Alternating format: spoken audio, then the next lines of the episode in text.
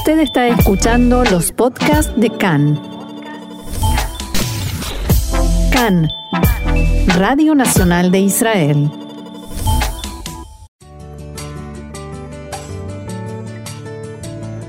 Bienvenidos, acompáñennos a recorrer la actualidad más allá de las noticias.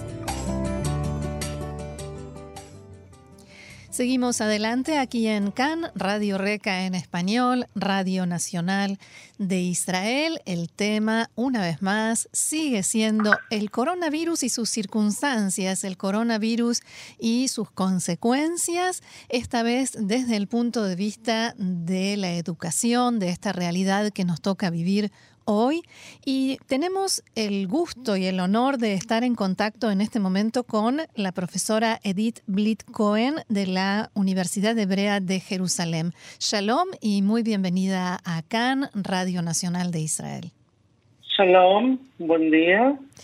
Y la profesora Edith Blit Cohen eh, pertenece a la Escuela de Trabajo Social de la Universidad Hebrea de Jerusalén y eh, está a cargo de lo que se conoce como Tochnit Schwartz, el programa dedicado a la educación en la primera infancia. Y precisamente sobre esto vamos a hablar porque hoy se reanudaron las actividades en los jardines de infantes, las guarderías infantiles, en forma parcial, con muchas dificultades pero eh, la profesora Blitcoen pertenece a un grupo de profesionales que envió una carta al primer ministro Netanyahu, y no una, eh, diciendo que, ¿qué le plantean ustedes al primer ministro en esta carta?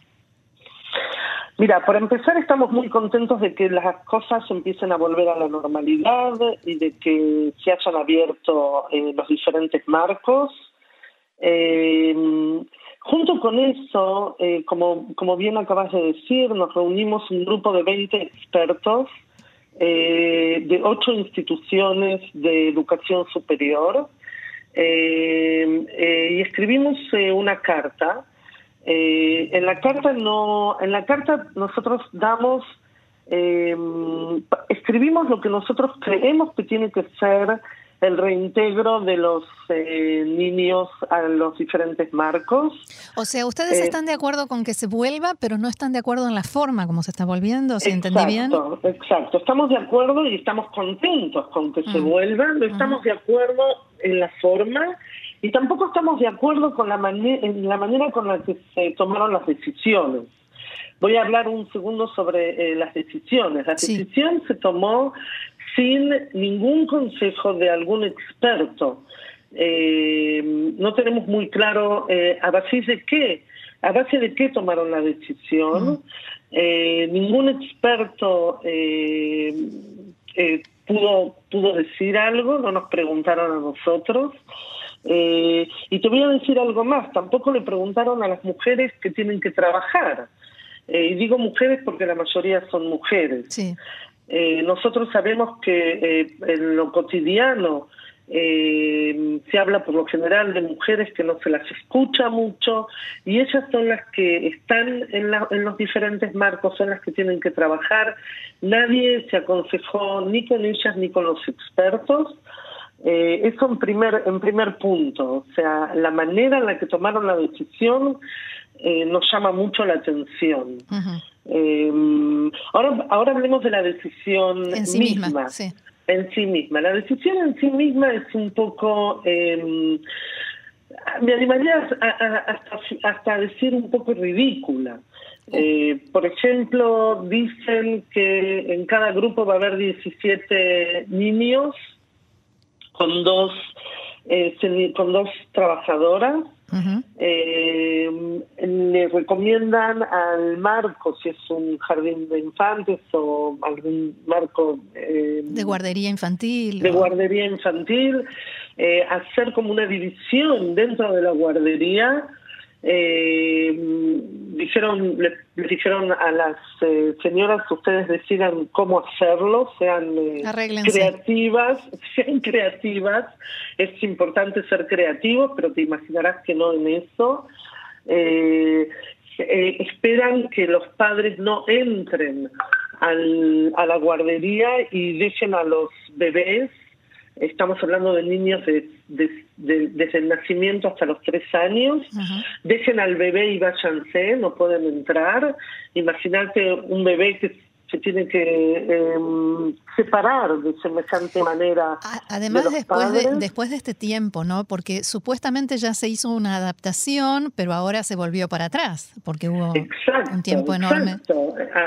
desde, el punto, desde el punto de vista también de los padres, también de la, del, del grupo que trabaja, y por supuesto desde los bebés y los niños, para ellos es empezar de nuevo es totalmente empezar de nuevo.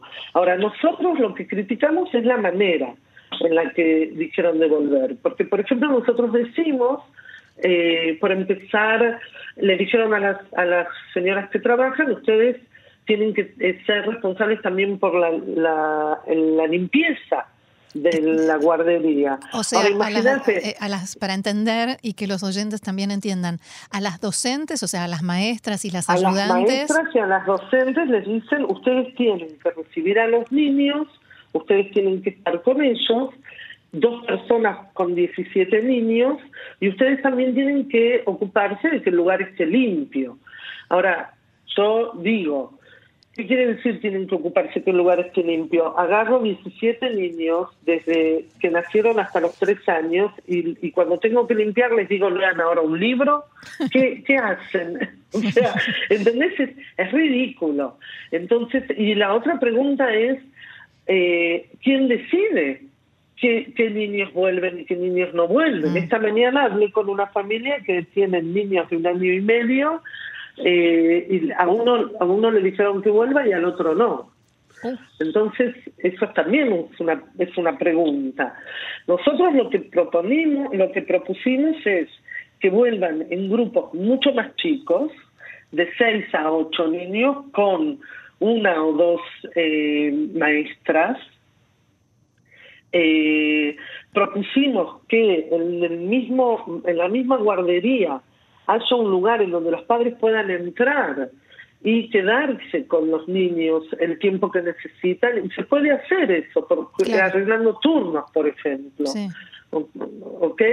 Que venga uno a las siete o siete y media, a las ocho, ocho menos cuarto, pero que se puedan despedir de una manera normal em, de los hijos.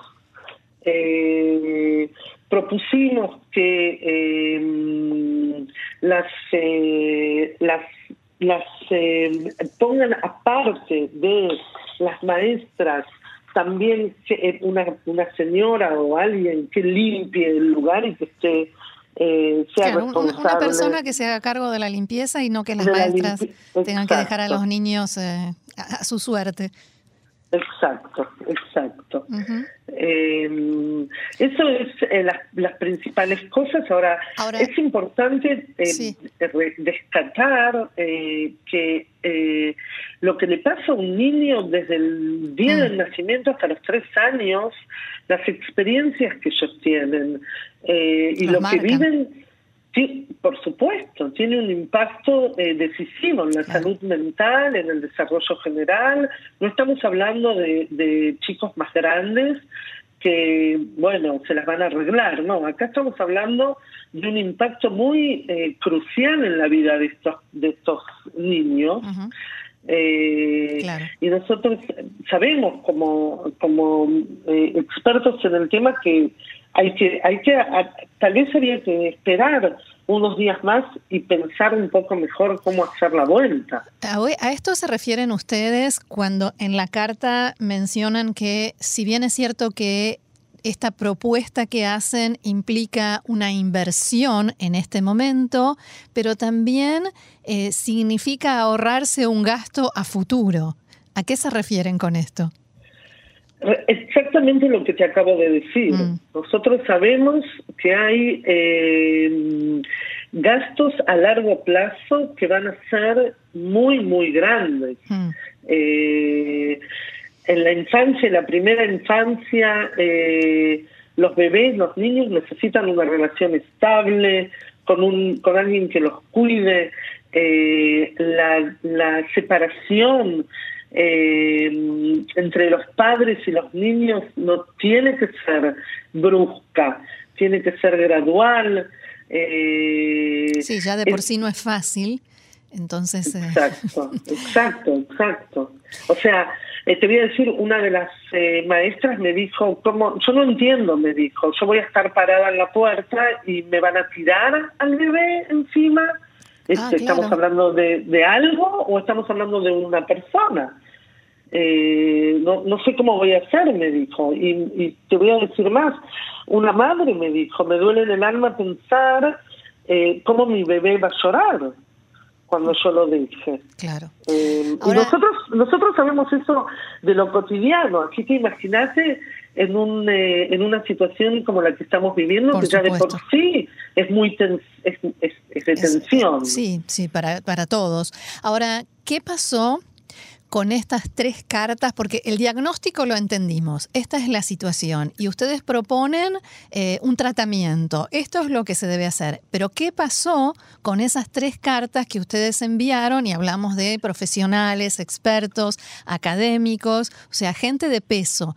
¿Qué pasó con esas tres cartas que le enviaron al gobierno? Eh, mira, te lo voy a decir en una palabra. Mm. Eh, nada. Es eh, un poco triste, pero no pasó, eh, no pasó mucho. Eh, mucha gente dijo muchas gracias por la carta, la vamos a leer. otros no dijeron gracias tampoco y, y, en realidad la decisión se tomó y, y, bueno, y hoy, viste, los diarios están llenos de de eh, gente que dice si sí va a mandar a los niños o no va a mandar a los niños. No todos los padres eh, aceptan mandar a los niños. Eh, no, no, no pasó mucho. y es, es, es, es doloroso y es ofensivo y es eh, para enojarse también, porque una de las cosas que también las maestras se preguntan y los padres se preguntan y nosotros nos preguntamos es si la gente que escribió eh, o decidió cómo se vuelve eh, vio cómo se ve una un, marco o cómo se ve una guardería, un aula, un aula exacto. ¿Ustedes piensan hacer algo más, mandar otra carta, hacer alguna petición?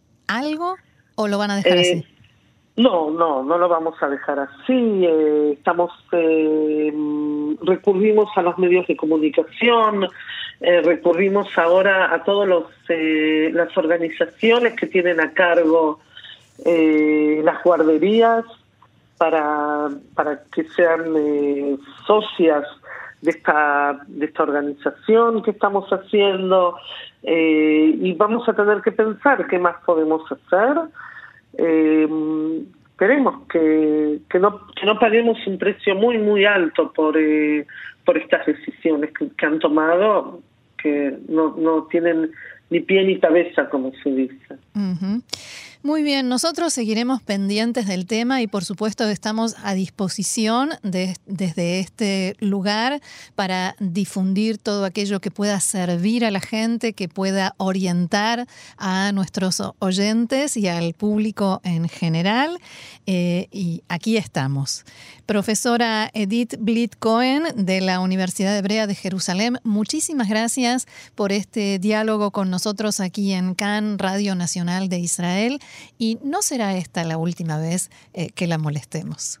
Bueno, muchísimas gracias a ustedes por escuchar y por transmitir y que tengan un buen día. Muchas gracias. Shalom, shalom. shalom.